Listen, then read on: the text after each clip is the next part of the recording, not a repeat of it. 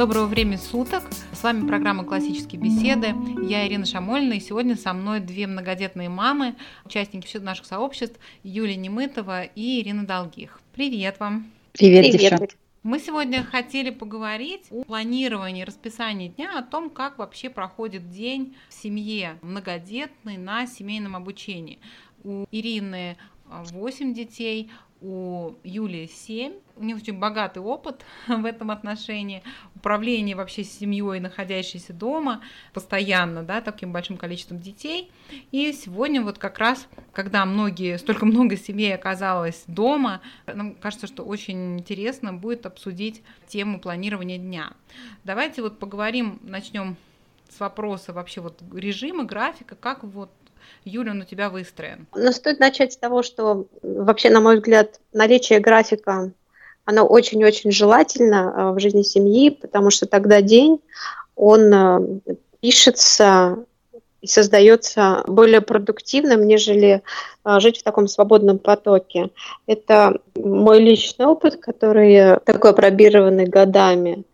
И этот график, надо сказать, что он, этот режим, он меняется в зависимости от времени года, от э, стадии учебы и стадии каникулы, но он обязательно должен быть.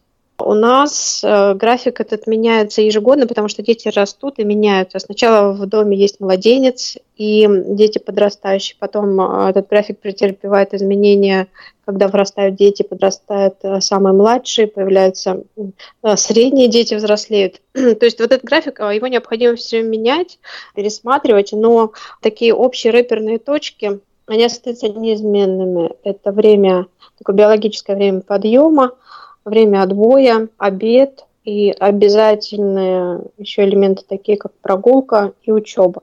То есть такие пять блоков, которые они есть в любом режиме с любыми детьми. Лично у нас есть два графика. Один график у старших детей, один график у средних детей – и младший, он, он пока не, не так четко регламентирован, он живет пока еще со мной и э, как-то адаптируется под тот или иной график. Дети старшие. Это какой возраст? Старшие дети 11 и 12. А у меня двойняшки 11 лет и 12 лет сын. Ну вот сейчас уже на год они взрослеют, они скоро вот будет 13 и 12. Их рабочий день начинается в 6 утра, в 6-6.30. У нас папа уезжает на работу, они с ним завтракают. То есть это мы придумали специально, но поскольку время отца, как правило, в семье ограничено, а, мы придумали специально такую опцию, чтобы дети успевали пообщаться с папой с утра, пока он не ехал на работу. То есть они вместе завтракают. И затем у нас уже вошло в традицию уборка дома. У каждого есть а, своя территория, свои объекты уборки, своя зона, за которую они отвечают. Затем завтрак. И после этого мы приступаем к занятиям до обеда. Это если крупными мазками. Затем обед обязательная прогулка. И вторая половина дня, она чуть-чуть посвободнее, она посвящена либо спорту, дети там у нас а, занимаются фехтованием и три раза в неделю. Это, кстати, очень сильно отвлекает, с одной стороны, но пока мы отказаться от этого не можем, потому что ну, детям нравится, и фехтование, на мой взгляд, довольно полезный вид спорта, развивающий. Вот, то есть вторая половина дня она посвящена спорту три раза в неделю, английскому. И а, здесь очень важно заметить, чтобы у детей при таком плотном а, графике жизни обязательно были, так скажем, как в поляне написано, как даже жить. Так вот, когда же жить, это должно быть обязательно. И вот когда мы выстраиваем весь график, старшие дети, они присутствуют э, при этом процессе. И, и для них, для детей, кстати, очень важно, что учитываются их рекомендации. Мы с ним планируем, сколько времени они потратят там, вот сейчас, например, один вызов учится, сколько времени он потратит на, там, на тот или иной блок, а как он хочет построить свое послеобеденное время. И у них э, там стоит такое время, личный проект, обычно 2-3 часа. То есть это время, которое они посвящают каким-то своим делам. Причем вот э, если строить такой график, то мне кажется, первоначально он не будет столь подробен, как э, сейчас. Он будет такими крупными кусками, крупными мазками, как картины пишутся. Там сначала такие просто тени, а, они обозначаются. Мы смотрим, как, насколько он подходит. И потом уже более детально прописываются вот все вот эти тонкие моменты, когда занятия, когда прогулки и так далее, и так далее. Но вот сейчас, когда в связи с карантином ушла такая плотная загрузка этого режима у старших детей, высвободилось время, и вот сейчас дети немножко выдохнули, и мы в таком свободном режиме их оставили. То есть мы не стали ничего добавлять, потому что конец года они немножко уже подуставшие. И я наблюдаю за тем, как они заполняют это свободное время. Получается ли у них его заполнять, либо они ну, его прожигают. Потому что я часто с ними веду беседы о том, что время – это единственный ресурс, который невосполнимый. Восполнимо все, там, деньги, там, здоровье, может быть, время уходит безвозвратно. А, пытаясь до них донести, что 45 минут, которые можно просидеть, как-то бестолково провести, можно провести с пользой. И второе, мы с ними часто говорим о том, что лучше что-то не делать, чем сделать это плохо. Лучше просто посидеть, посмотреть в окно и помечтать, чем а, сделать какой-то, например, а, из уроков, из задач на лишь бы, лишь бы. Вот, поэтому сейчас график у детей более свободный, и чем же они его занимают? Занимают они его, вот я наблюдаю, у каждого есть какие-то свои там, любимые энциклопедии. Старший наблюдает за ним энциклопедию по оружию, он там ее перечитывает уже на 15 раз. Кто-то там в Лего пошел строить мосты, кто-то еще что-то. И для меня очень важно, что они научились, вот живя уже так долго в режиме, то есть не в режиме, а планировании времени, так, наверное, более правильно сказать, они научились его распределять. Например, вот один говорит, слушай, утром я очень долго ждал пылесос, у нас тут битва за пылесос, потому что он один, а территории у всех разные. Я в это время там решил там пока сделать такие, такие, такие-то уроки. И это говорит уже о том, что человек уже может планировать, что у него есть понимание того, что время ценно и что можно как-то его с пользой провести. Например, года два назад это было еще ну, такая совершенно недостижимая задача. Это то, что касается старших. Младшие дети, они у нас подключены таким, ну, если сравнивать например, с моей школой советской, такие они у них как подшефно, что ли, к старшим. То есть я стараюсь, чтобы они взаимодействовали, чтобы младшие где-то им помогали, там, может, там, там в уборке, еще в чем-то. Ну, конечно же, с младшими больше я времени прохожу, потому что у нас занятия по КБ, потом мы занимаемся ЧАПом, и они, конечно, больше вокруг меня сконцентрированы. У них график свободнее, они просыпаются чуть позднее, у них не, нет такой плотной загрузки. Ну вообще я стараюсь, чтобы они понимали, что есть режим, но пока каких-то таких серьезных требований к регламенту их жизни у нас нет. То есть они живут более спокойно, там у них есть время для игр, есть время для занятий, такой более мягкий режим у них. Ну, вот если в общих чертах, то, наверное, так. Понятно, спасибо, Юль. У меня вопрос, а младше это сколько, Юль, какой возраст? Младшим, двойняшкам у меня сейчас 6, у меня вторая двойня, Варе 8. Еще, вот мне кажется, очень важно, у них разница не очень большая, но вот по идее старших детей у них совершенно свои интересы, а младших у них тоже своя компания, в общем-то у них свои интересы, то есть они как бы самостоятельно могут ну, быть самодостаточными. Но мне очень важно, чтобы они взаимодействовали, причем мирно, потому что иногда мирно не получается, и это тоже почва для того, чтобы поработать, э, например, каждому где-то посмиряться, где-то потерпеть. Мы, кстати, вот так же, как меняем режим, мы часто переселение детей делаем по комнатам, потому что ну вот когда они э, подрастают, я вот заметила, это уже, наверное, год четвертый. Например, сначала девчонки живут вместе, потом кто-то хочет пожить э, с другой девочкой. Вот, и сейчас у нас такое переселение, что младший старший. У меня старший брат живет с младшим братом. То есть мне очень важно, чтобы они как-то вот ну, один у другого как бы набирался, что ли. Старший мог проявить какую-то заботу, какой-то там воспитательный момент. Вот сейчас, например, у нас живет самый младший сын и самый старший сын в одной комнате. Старший там где-то ему где-то проконтролирует, чтобы он прописи написал. Давай вместе попишем. Одновременно является для него примером, потому что очень много читает, Соответственно, младшему он тоже понимает. Смотрю, он тут тоже начал все время сидеть с книжкой. Ну, то есть как-то вот этот процесс, он живой. И мне кажется, вот сейчас, когда родители оказались дома с детьми, такой режим, конечно, сразу не построить, но что я, я бы что делала? Я бы, наверное, с неделю просто наблюдала, как дети взаимодействуют, вообще получается ли у них это взаимодействие между собой, как складываются отношения с родителями, потому что но время, которое они проводили друг с другом вместе, учась в школе, мне кажется, оно было сильно ограничено. Если вот брать наш опыт, когда наши дети еще учились в школе, то там, ну, максимум на чистую беседу, просто так, по душам за чаем, у нас оставалось крайне мало времени, иногда даже не больше 30 минут в день, потому что все тратилось на уроки, на что-то там, на подготовку, на обсуждение, что было в школе, что не получилось и так далее. И вот этого контакта сейчас очень много. И мне это видится как ну, вот этот карантин, как какой-то, ну, можно попробовать, как тест-драйв автомобиля. Вот когда мы покупаем автомобиль, мы начинаем его пробовать, как это быть в одном пространстве с детьми всегда так долго. А мы, например, живем какой-то, наблюдаем, как мы взаимодействуем, что у нас не получается, как ведут себя дети, смотрим, что им интересно, что нет, что им нравится, что не нравится. И потом, когда потихонечку эти отношения начинают настраиваться, ну, наверное, это процесс не быстрый, у нас это больше года шло, даже, наверное, до сих пор еще есть какие-то отголоски. С тех пор, как мы стали жить постоянно вместе. Когда ты финансист, да, уже может добавлять как опции того же автомобиля, там, где-то попробовать режим ввести, где-то еще что-то. Это нужно делать очень плавно и очень постепенно. То есть нельзя так проснуться, так, сегодня мы дома, давай вот прям вот такой вот строгий режим мы будем вводить. То есть все постепенно, и все-таки в приоритете, ну, на мой взгляд, должны быть отношения между родителями и детьми, которые, мне кажется, не, очень устойчивые, когда ребенок немного находится дома, а больше находится в школе.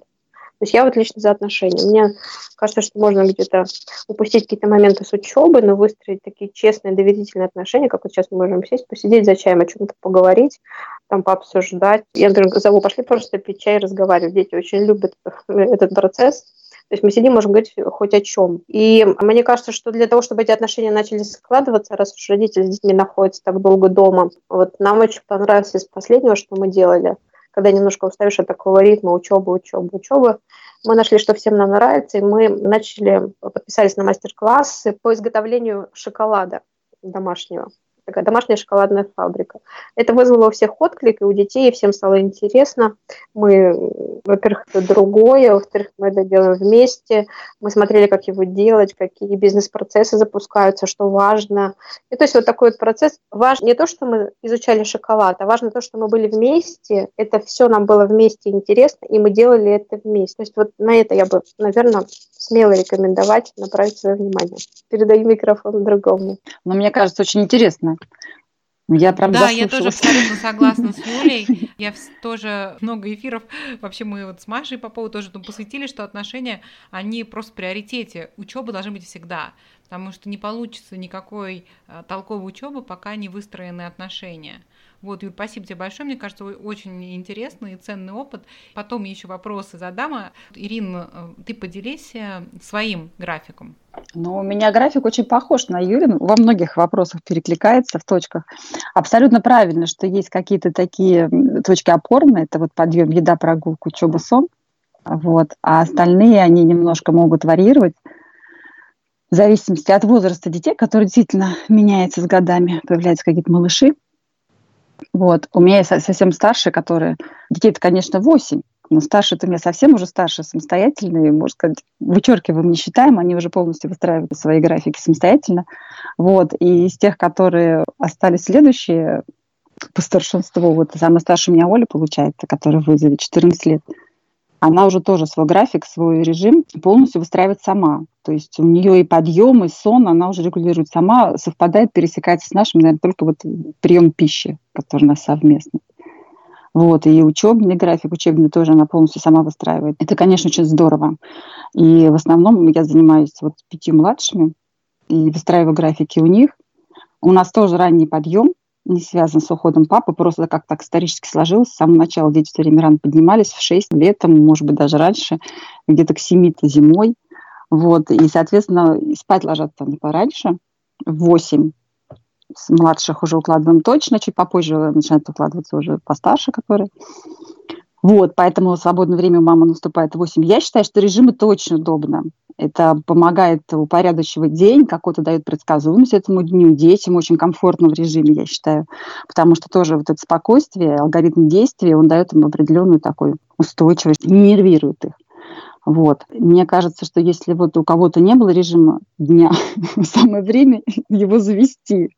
Вот. А те дети, которые со школы сейчас вот вынуждены оказались дома, мне кажется, что просто режим у них уже определенный был, выработанный годами. Подъем, тот же самый сбор в школу, завтрак, учебное время школьное. В принципе, там режим тоже есть, его осталось только поддерживать и не растерять. Мне кажется, будет тоже им комфортней находиться дома с родителями, если этот режим поддерживать. Вот адаптировать его под себя, конечно, немножко. Но в целом режим, мне кажется, и так, такой или иной есть во всех семьях. Все учебные вопросы мы решаем обычно в первой половине дня. Вот, так как у нас частно дома можем позволить себе даже прогулку до сих пор вот, на своей территории, что тоже очень здорово. У нас практически не изменилась наша жизнь в связи с этим карантином, кроме того, чтобы у нас э, выпала музыка, которая вот была раньше, да, и спорт. У нас папа спортом с детьми занимается, тоже ничего не изменилось. А так даже добавить нечего. Юля настолько все обширно сказала, и у нас настолько пересечений много в наших историях, что даже не хочется повторяться просто. И, Ирина, расскажи, какие у тебя вот дела такие, что ты делаешь вот вместе с детьми, объединяющие. Еще расскажи, как у тебя устроена уборка. Ну, уборка у нас не утром, не вечером, ближе к вечеру, там где-нибудь часов в пять, наверное, мы устраиваем уборку между нашим полдником и отбоем, скажем так, ужином. У нас такой час рутины. Где-то я подглядела у кого-то из многодетных мамочек, мне кажется, идея тоже это не моя. Но она мне вот из всех перепробованных мной вариантов самая оказалась удачная. Это когда мы целый час убираем просто вот все вместе весь дом. У нас есть какие-то зоны выделенные на детей, но уборка этой зоны занимает, естественно, не час. Они продолжают, то есть они начинают с этой зоны, а дальше я их перебрасываю в то место, какое нужно. И в течение часа вот так вот мы все чем-то активно занимаемся, и через час заканчиваем. То есть это такой период, получается, достаточно, чтобы очень много сделать по дому, недостаточно, чтобы сильно устать. Вот. И так как работают все, то, в принципе, отлынивать как-то даже никто не пробует. Даже малышня обычно вот начинает активно что-то перетаскивать. Они вообще очень хорошо используют в качестве «подай-принеси». Это прям самая лучшая функция для малышей. Они очень активно в это включаются. Мне это нравится. Сейчас вообще мы ни на что не отвлекаемся, и этот час рутина у нас не нарушается. Поэтому дома прям комфортно совершенно. Хуже бывает, когда вот какие-то дела выбивают из этого графика, нам не удается провести эту уборку. Тогда, конечно, она поднакапливается. Но вообще штука очень интересная и вот работает. У меня, например, лично работает. А что касается совместных дел с детьми, ну, мы много готовим. Мы, например, любим готовить тоже. Вот у Юли они шоколад варят. В принципе, мы готовим все вместе. Очень детям очень нравится что-то там кому-то резать, кому-то тереть на терке, кому-то что-то обжаривать. У нас очень много мы готовим вместе, что тоже очень, кстати, удобно на будущее, потому что к какому-то возрасту они уже осваивают обед, и это можно на кого-то из детей уже поручить, освобождать мне время. И еще у нас очень много настольных игр, мы очень любим настольные игры. А у вас есть время в течение дня, выделенное вот регулярно для настолок? в графике? Нет, такого прям специально, чтобы вот для настолок нет. У нас это обычно, если выпадает играть, но если дети без меня играют, это тихий час, когда малыши не мешают, потому что совсем маленькие, они таскают обычно какие-то детальки, которые могут проглотить, тяжело за этим следить. Вот. А если мы все вместе играем, то это, ну, вот как раз после уборки, наверное, получается. Ну, так прям, чтобы специально у нас было выделено в режиме время, вот мы, к примеру, с 6 до 8 играем, такого нету. Ир, Дети а, вообще все время во что-то играют. А вы вместе готовите всю еду, то есть завтрак тоже? Ну, у меня так получается, что практически все время я готовлю с кем-то из детей, да. У меня редко бывает, что я готовлю одна. Завтрак мы же занимаемся на кухне.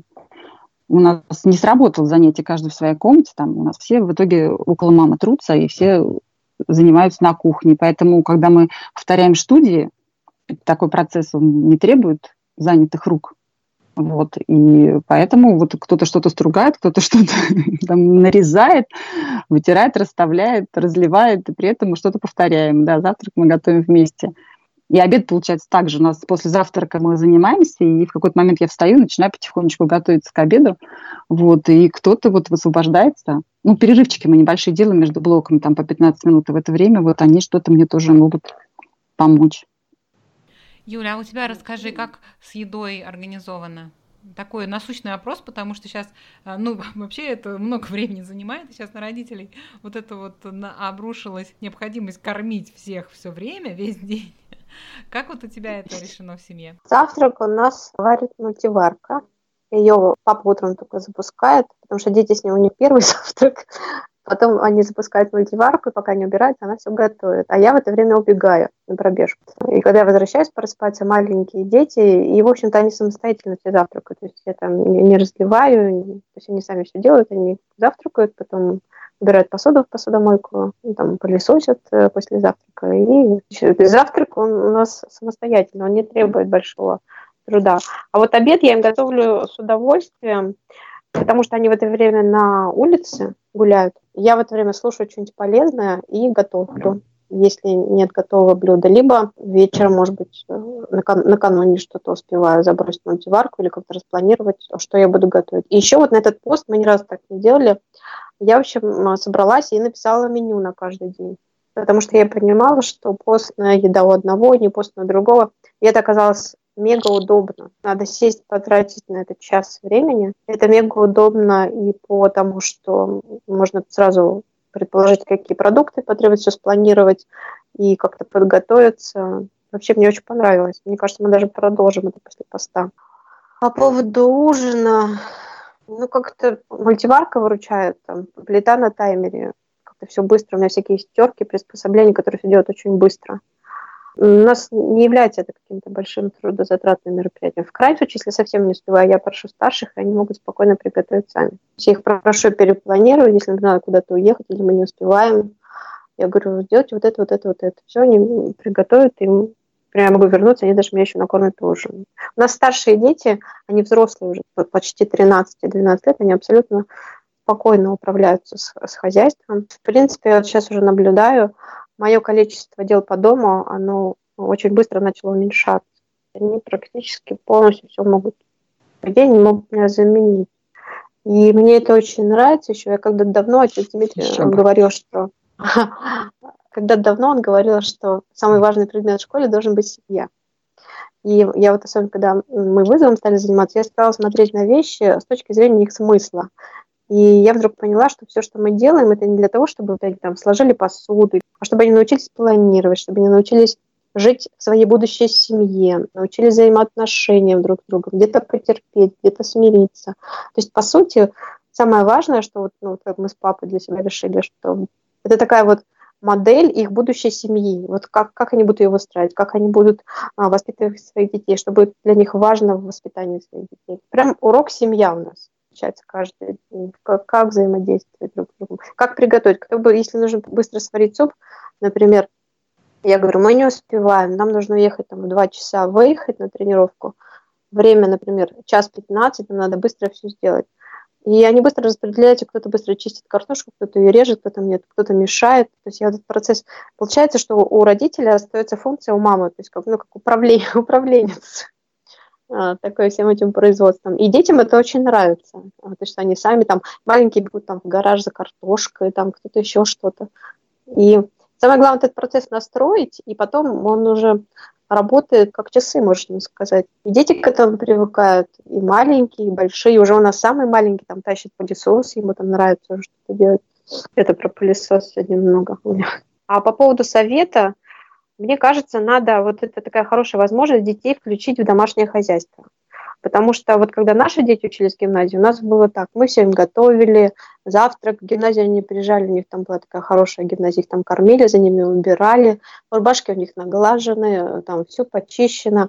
И это, ну, мне кажется, не лучшим образом влияет вообще на, возра- на возрастание взрослого человека. Он становится какой-то не очень самостоятельный, а родитель становится такой, ну, как ну, вот я сейчас вижу случаи, когда там дети 15 лет, а мама им там подает вилки к обеду, что-то мне не налила чай, например. Мне кажется, это не, не очень верно. Это в 13 лет уже дети должны наливать маме чай и подавать кофе. А, поэтому сейчас можно попробовать потихоньку с детьми. Давай, давай с тобой вместе приготовим. Давай найдем, что тебе нравится, там в интернете какой-то рецепт, и вместе сделаем. Слушай, а ты смог бы вот утром завтрак приготовить сам? Мне кажется, у тебя не получится. Или, или получится, давай попробуем. То есть вы как-то детей в этот процесс начинаете вовлекать, чтобы они хоть поняли, как это вообще хозяйство дома устроено, как его вести, как оно управляется. Мне кажется, это хорошее время сейчас для того, чтобы включать детей в хозяйство. Но опять, если это будет так, что вот сейчас ты идешь, там все делаешь, быстро моешь, там убираешь, так, так не получится. Как-то вместе, потихонечку, но имея задачу, чтобы ребенок там, все-таки включился в домашнюю жизнь, вот это вот в, в урок семьи, как живет семья, чтобы он это увидел чтобы он наконец-то понял, как, мам, как это оказывается сложно, и приготовить обед, потому что сделать, тогда он начнет, наверное, мамин труд более ценить. Но это будет не, не замыливаться, и какое-то понимание начнет возникать. Ну, как-то так. Да, я тоже согласна с этим, что дети чем больше включены вот в это домашнее хозяйство, тем они просто более подготовлены к жизни, потому что столько много за этим тянется, помимо непосредственно умений, каких навыков, да, там, ну, элементарных, тянется очень много в плане отношений, да, потому что человек при осуществлении вот этих вот хозяйственных домашних дел, он же взаимодействует с членами семьи и учится вот этому общению такому здоровому, нормальному. Ира, а ты планируешь еду? Кто, как вот это у тебя происходит? Нет, у меня это происходит спонтанно из головы. То есть я это планирую, когда я пишу список покупок для мужа в магазин. Он у нас ходит за продуктами в магазин. Вот. Такого прям вот, чтобы вешивать график, ну, какой-то меню. У меня такого нету. Я, честно говоря, много раз Здорово. Хотела попробовать это, но почему-то все руки не доходили. Хотя слышала отзывы не только от Юли, что это очень удобно и очень здорово. Вот, и детям это, говорят, нравится очень, когда они следят, а, когда появится их любимое блюдо. Вот, учитывают там все это очень-очень удобно, на самом деле. Я тоже пользуюсь. Даже есть такие приложения, планировщики еды. Там прям ты подгружаешь с рецептами еду, и он тебе собирает список продуктов. Это реально очень удобно, потому что я вот поняла, что для меня а, большой стресс все время держать в голове, что я буду готовить сегодня, что я буду готовить завтра, и для меня это просто вот психологическое большое облегчение. Это, конечно, у всех по-разному, кто-то любит именно творческий процесс такой вот, но меня, мне это вот облегчает, когда я точно знаю, что мне не нужно просто держать это в голове, об этом думать, да, что будет сегодня готовиться, что будет завтра готовиться, что нужно заранее разморозить, это сто процентов будет забыто да. с разморозкой, или что-то есть заранее там. В общем, если вы не пробовали планирование еды, то я вот всем советую попробовать планировать меню, возможно, вам понравится. Давайте обсудим еще одну тему, такую важную, это личное время родителей как оно у вас в семье происходит, как вы находите вот это вот время для себя, чтобы побыть да, с собой там в одиночестве какое-то время а, чем-то позаниматься вот в, просто в тишине и на вот общее время с мужем без детей. Как у вас это происходит? Ну вот если начать со второго, общее время с мужем без детей, этот вопрос у нас плохо решен. Потому что когда наступает общее время с мужем без детей, есть только всего обсудить, а на это уже голова ну, трудно работает к концу дня, поэтому мы, я иногда замечаю, что мы просто иногда молчим рядом. Когда совсем мы понимаем, что мы ну, как-то совсем хоть есть, во-первых, много чего обсудить, и хочется как-то переключиться, мы иногда дня на два можем куда-то там, ну, куда-то уехать, попросить кого-то побыть с детьми, называется у нас корпоратив. Вот, э, где мы, ну, как правило, это происходит в мае особенно, ну, точно всегда бывает в мае, вот как второй год мы учимся, точно всегда второй год. А мы э, планируем следующий год, подводим итоги, как э, дети в этом году, как мы в этом году. Вот. Но еще личное время. Папа у нас бывает, например, в субботу, второй половине дня, когда мы уходим просто погулять куда-нибудь, вдвоем тоже что-то пообсуждать. Но это бывает очень редко. Потому что к концу дня, когда мы заканчиваем уже день, там дети уходят спать, мы заканчиваем молитву, Мало этого времени. Может быть, минут 30 еще есть, но потом все уже просто выключаются. Вот. У меня у самой личного времени чуть побольше для себя остается, потому что я утром убегаю, то есть у меня есть время, пока я нахожусь на, на воздухе, бегу, в это время я очень много о чем думаю, и там, ну, что, что-то планирую потом я возвращаюсь, там пока не завтракаю. То есть у меня в день часа два своих точно есть. А вот по поводу времени с папой, эта проблема у нас пока плохо решена. Она восполняется летом, когда мы все отдыхаем, тогда у нас есть больше времени, мы часто уезжаем куда-то, можем там несколько вечеров подряд куда-то уезжать, как-то общаться и действительно просто общаться, просто говорить, кто, кто о чем думает, что какие планы у нас будут обсуждать.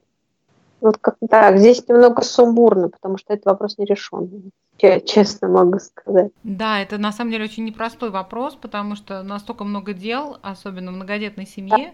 что да. мы без конца заняты ими, и столько всего это нужно обсудить именно решить каких-то вопросов, когда вот вы остаемся с мужем вдвоем, что на просто человеческое общение, что-то вместе поделать, интересно, то, как бы ради чего вообще люди женились, да, на то, чтобы да. просто получить удовольствие от совместного общения, его, получается, не остается в результате вот такой жизнедеятельности. И, Юль, ты утаила от нас то, что ты бегаешь по утрам, когда про график рассказывала.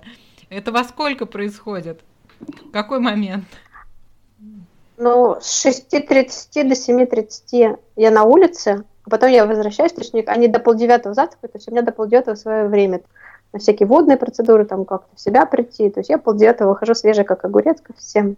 Быстро там кофе пью и вместе с малышами пошли заниматься. В это время завтрак кто готовит вот для более младших детей? Он готов. То вы в мультиварке, это значит, вы каши едите все время? Или как? Ну, почему разные? Там туда и овощи можно закинуть. На, ну, на завтрак что вы едите, что? кроме каши? омлеты, там, запеканку можно сделать какой-нибудь, да, бутерброды. Ну, бутерброды кто режет? Пока ты бегаешь, кто-то это делает? То есть да, уже все готово или ты сама? Нет, дети сами могут, они сами режут бутерброд, заваривают чай. Ну, то есть в тот момент, когда ты возвращаешься, завтрак уже готов, да? Да, и даже дети сейчас, если я задержусь, то дети уже позавтракали. Понятно. Хорошо, здорово. Старшие, конечно же, этим занимаются, и маленькие, старшие занимаются. Ну вот да, я да, прихожу я только быстро, снимаю обстановку, то есть не, нет ли каких-то там сложностей, смотрю, что да, все, они посуду уже упаковывают в машинку, я говорю, все, все хорошо, все сыты, да, все хорошо. Отлично. То есть вы как бы завтрак настроен уже у нас. Понятно. До, до автоматизма. Ирина, ну а ты расскажи про время для себя и время с мужем. Вот восемь после отбоя, когда всех уложили, начинается мое время мы проводим рядом, молча, как с Юлей очень часто, или это... каждый занимается каким-то своим делом, или мы его проводим вместе, вот, э, то есть это уже вот как получится поговорить, посидеть, молчать рядом. Ну, мне кажется, вообще очень здорово почитать. Я люблю рядом с ним на диване. Он свое читает, я свое читаю. И ну как-то так классно. Не обязательно что-то там обязательно ну, обсуждать. Мне, вот нету для этого необходимости, чтобы чувствовать, что мы как-то побыли рядом. Вот, иногда садимся кино вместе посмотрим, держась за руки, я тоже очень люблю. Вот, и я хочу сейчас, я начала с собакой выгуливать, наконец, по утрам и вечерам, взяла на себя эту функцию вместе с старшей дочерью. Вот, хочу его заманить с собой гулять с собакой по вечерам. По утрам он попозже встает, а по вечерам, я думаю, запросто можно будет его утащить, поговорить там о чем-то. Мы, например, летом он грибник, он любит за грибами ходить. И вот летом у нас такие бывают тоже вылазки. Мы вот вылезаем в лес на несколько часов за грибами. Я грибы плохо собираю. Я вот рядом хожу, он их ищет, а я их собираю. И вот это вот время вдвоем я прям безумно люблю. Вот на свежем воздухе прогулки по лесу. А если что-то вдруг мне хочется именно прям для себя помастерить, порукоделить, ну это ночью. У меня тоже с этим плохо. Я обычно засиживаюсь вот просто глубоко в ночь, и спохвачусь, когда там уже пора кому-то просыпаться, там в 4-5 утра я понимаю, что на сон мне остался всего часик, вот, но а, как бы отказать себе в этом удовольствии время от времени не могу все равно. Настолько я получаю много удовольствия от какому-то рукоделия, что вот я даже от этого часика сна, мне кажется, восстанавливаюсь лучше, чем, допустим, поспала бы 10 часов. Вот. Это какое рукоделие, Ира? О каком часов. рукоделии речь? Да, ну, ну, не знаю, я иногда игрушки какие-нибудь шью, или там что-нибудь декупажу, или там что-нибудь рисую, что в голову придет. Раньше вязала, вышивала, сейчас мне что-то уже устают глаза, не могу этим заниматься. Здорово. Юля, а у тебя есть какое-то рукоделие? Нет, я музыку. Я разучиваю пьесы на фортепиано, которые мне нравятся. Здорово. А Очень. А когда ты это делаешь? В какое время? Как только оно у меня возникает и совпадает с настроем на, на поиграть, сразу же сажусь и что-нибудь учу новое, либо старое играю, как по настроению.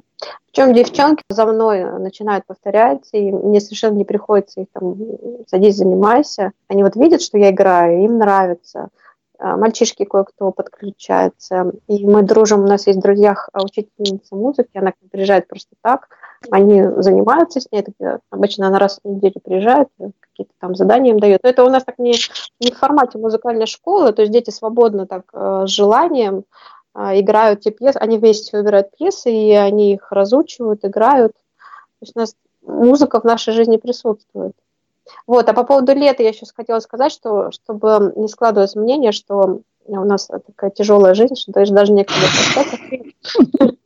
лето когда мы вот уезжаем туда, в Анапский район к морю, вот мы с папой любим, уже довольно не молодые, не юные, мы очень любим, у нас там такое красивое место есть, а, прогуляться до этого места, откуда видно, видно море, взлетающие самолеты, закат или восход. И мы прекрасно можем 4 часа сидеть просто вот, безотрывно о чем-то беседовать.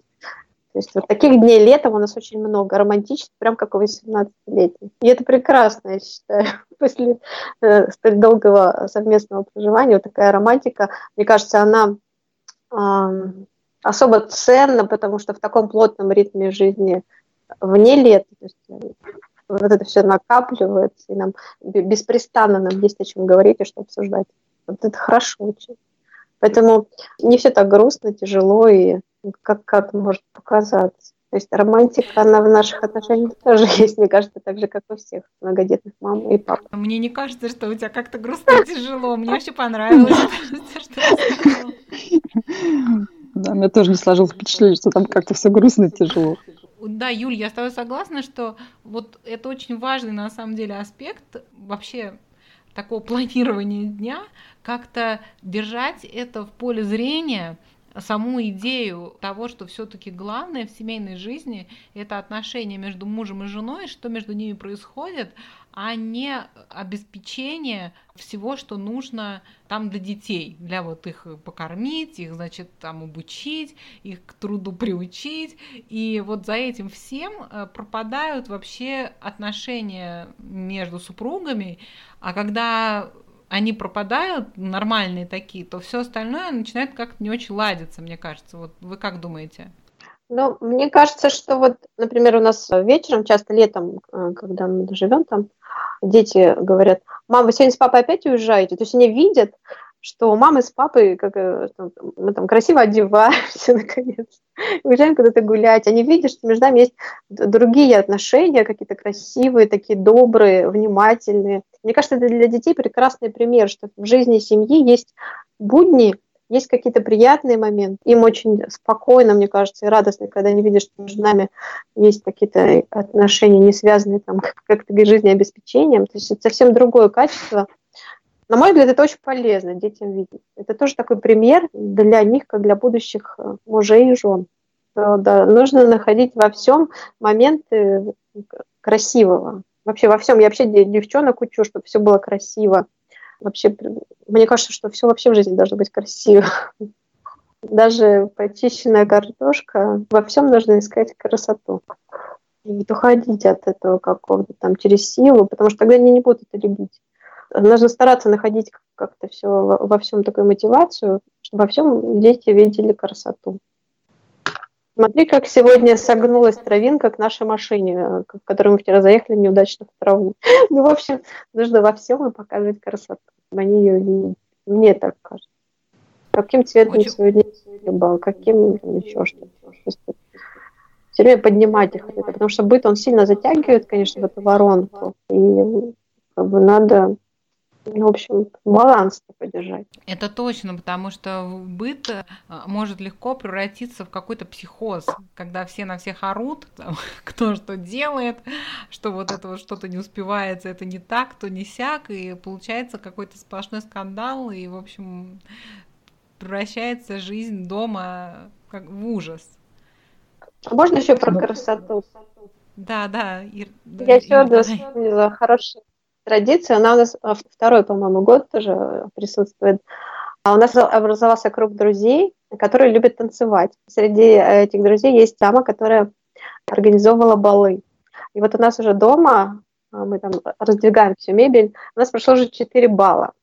Прям вот по-настоящему, где участвуют все дети, взрослые все перемешку, тети, дяди, девочки, мальчики. Полонез, как правильно подать руку, и это такие культурные встречи. У нас есть рождественский пасхальный бал. Прям вот у нас дети знают что-то порядка пяти танцев. Там полонез, какой-то там еще знают они. И это тоже, вот мы когда это все затевали, это тоже такая в культуру. А как одеться там, а как что, что неуместно, какие движения, как взрослые между собой общаются. Это тоже но да нет, это все впитывают же, они же видят, э, как это можно, в принципе, у себя в семье в будущем устроить. Поэтому, если есть такая возможность, танцуйте. Танцы очень помогают. Когда, например, у нас там круг же в, каких-то танцах бальных, там, когда партнеры меняют себя, девочки у меня могут с папой попасть в пару, там я с мальчиками, с какими-то старшими. Это тоже очень объединяет, и это показывает разные стороны жизни, разные стороны отношений.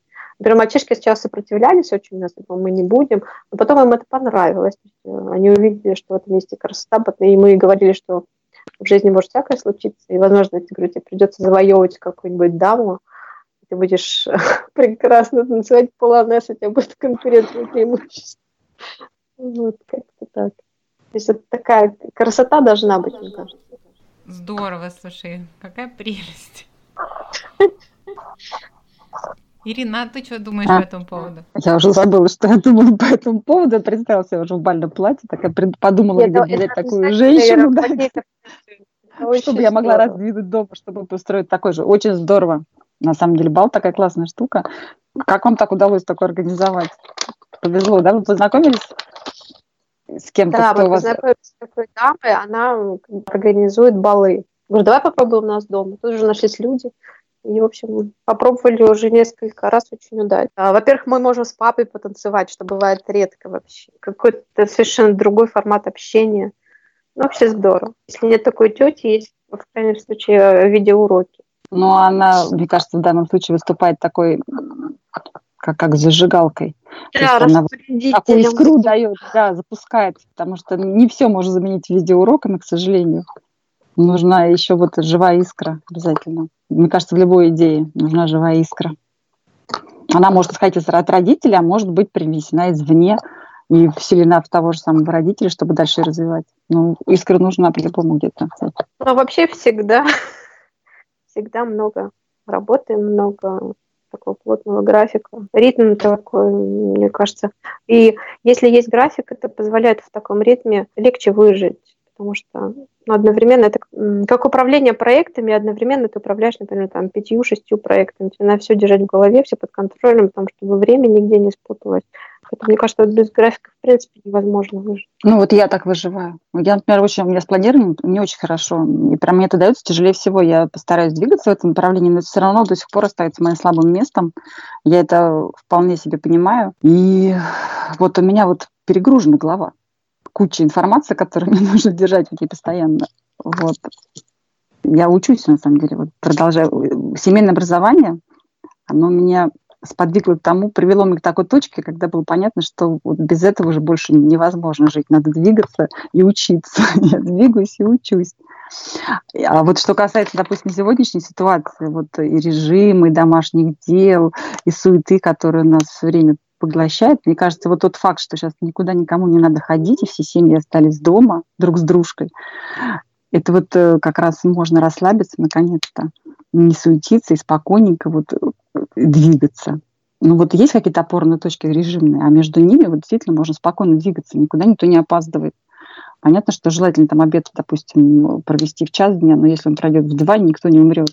Это не повод, чтобы там суетиться и кричать друг от друга. И также с завтраком, если раньше, например, нужно было всех к 8, там, 15 в школу доставить, и там у кого-то в городах пробки, там еще что-то, и нужно было там все выбежать из дома, например, вот без 15-8, и вот это вот толкотня, суета, толчья, сейчас вот все этого лишены, не надо никуда торопиться, можно спокойно встать и сделать все дела. Мне кажется, прекрасное время вообще. Единственное, что могут, наверное, уставать друг от друга дети с непривычки вот во многих семьях или родителя детей. И надо какие-то... Сейчас же ну, квартиры у нас обычно такие, что не располагают к самоизоляции друг от друга еще.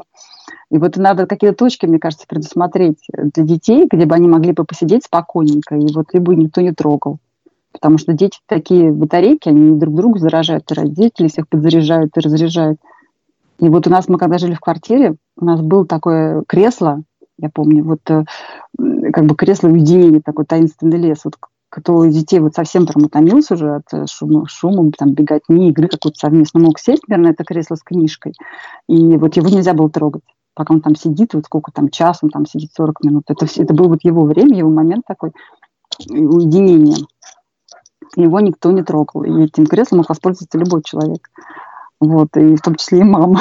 Это было очень, кстати, нас помогало и спасало, потому что мы жили там в двух комнатах, куча народу, вот, и иногда, ну, я, например, не только взрослым детям тоже нужно время для себя. Я бы посоветовала вот как-то подумать об этом, где можно было бы такую точку организовать, как вот такое местечко, где бы мог бы кто-то уединиться и побыть один сам собой, без братьев, сестер там. Или, может быть, с кем-то вдвоем спокойно посидеть. Вот у нас до сих пор это практикуется, особенно среди старших, вот когда им хочется побыть одним.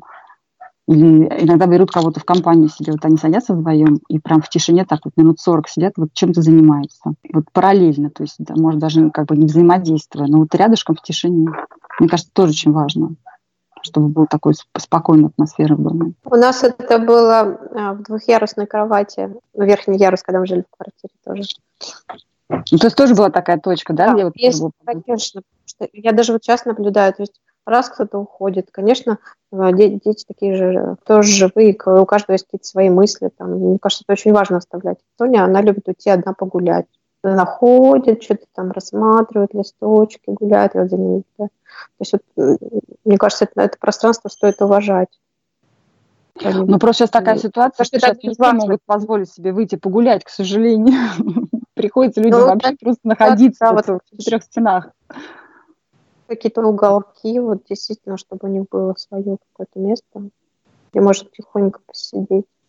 Иногда вот я наблюдаю сейчас, ко мне кто-нибудь придет, просто голову положит, сидит. Вот просто вот мы, мы просто даже ничего не разговариваем, просто сидим, я читаю там что-то. Просто, мам, тобой пришел посидеть. Ну, нужно. И мне кажется, это вот один из периодов, когда вот так вот человек затихает, в тишине находится, когда, мне кажется, он вообще все обдумывает, даже что с ним происходило. Может, какие-то открытия делать внутренние. У нас вот Никита, например, когда один сидит так в тишине, он что-нибудь сочиняет, или, ой, я понял, как вот это в математике решается. То есть он ни с того ни с сего, хотя математика была там 6 часов назад. То есть это такое важное время, когда человек один. А, у тебя дети занимаются за общим мало. столом или в своей комнате каждый? Учеба проходит как? У нас старшие и младшие разделены по времени. И со старшей мы раньше занимались все вместе, вот потом самый старший, который в вызове, он сам сказал, мам, я понял, можно я буду один заниматься? Я хочу пробовать один. Он как бы я вот, он ушел. Все, за ним, соответственно, спустя там три недели повторили все. Это двойняшки.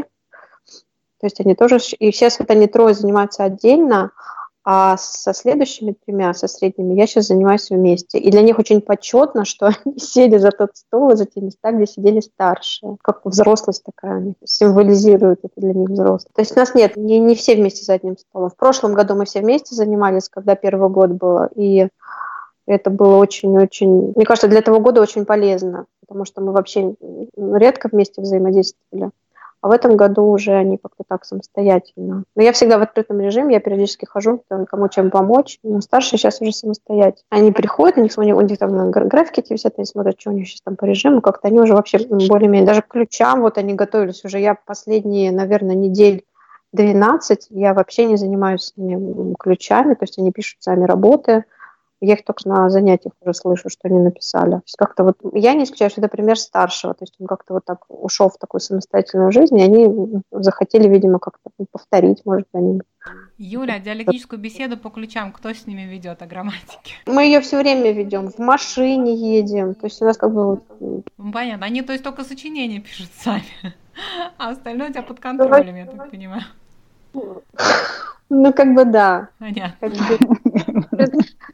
Ну, опять же, вот э, иногда э, мы вот, например, можем после ужина, говорю, давайте какое-нибудь предложение разберем. Они несут.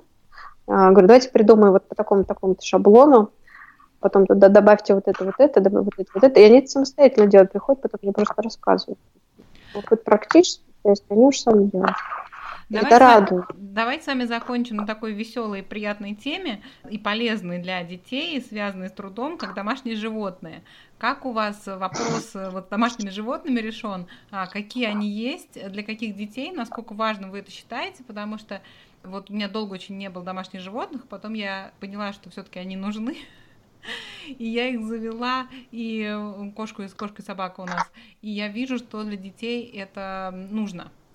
И вот как у вас этот вопрос решен, а что вы этом, об этом думаете? Ну, хотите, я скажу первое. Давай. У нас домашние животные, у нас кошка пока сейчас одна. Вот. И две собаки у нас получилось. Но у нас одна собака большая живет на улице, она нас сторожевая собака. А вторую собаку нам подарили, маленькую корги для, для дома. Мы так ее брали, для дома. Детишки с ней активно играют. В основном, конечно, младшие больше всего любят собаку. Вот. А выгуливали собаку, у нас долгое время было на старшей дочери, но так как сейчас она уже вот работает, учится, у нее практически не остается на это время. Вот. Это, это сейчас взяла на себя я. Ну, беру кого-то с собой из детей, мы вот выгуливаем собаку. Просто большую собаку не может выглядеть ребенок. Она большая, она может убежать и дернуть его, я боюсь, там, переживаю, не, не отпускаю них. Вот контролирует процесс. А маленькая собачка, ну это вообще... Собака, конечно, здорово. Для дома, для детей собака это здорово. Но вот и приучает это все-таки к какому-то ну, к заботе, понятно, какой-то даже больше ответственности, чем заботе, потому что ну, она же полностью зависима от нас, животное. Она же не может, если не покормил вовремя, она же не может открыть холодильник, там себе бутерброд сделать. И если ей хочется, извините, в туалет, она же не может сама открыть дверь и выйти. И дети это видят и понимают, и если вдруг там кто-то что-то упустил, ему прям стыдно и жалко, и вот они так же жалеют и оправдываются, что вот, ну как же так не сделали. Я считаю, это очень полезно. А кошка у нас гуляет сама по себе, хожу где вздумается, ее присутствие в доме как-то ничего не меняет. Это как у других кошки. А у нас кошка, она детей держится подальше на всякий случай. Вот. И по вечерам только приходит ко мне на колени, я поглажу немножко. И она опять уходит по своим делам каким-то кошачьим. Вот. Остальные животные у нас, я даже не знаю, можно их назвать домашними, они у нас хозяйственные. И все общение с ними, в принципе, сводится к тому, чтобы их покормить, там, почистить, вот, попоить. Ну, только организуют. Они вот, например, только организуют. Спасибо, Ира. А вот ты, Юль, как думаешь, думаешь про домашних животных? Есть ли у тебя? У нас есть собака. Она пришла к нам в прошлом году сам. Он потерялся, был щенком. Спаниель в Анапе. Мы сюда его привезли, так у нас живет уже второй год. Андрей сам согласился, самый старший, что он будет у него основным хозяином, что он будет за ним следить. Ну, как-то он, собственно, так и остался его основным хозяином. Но я вот наблюдаю, собака, причем спаниели они такие ну, очень дружелюбные к детям.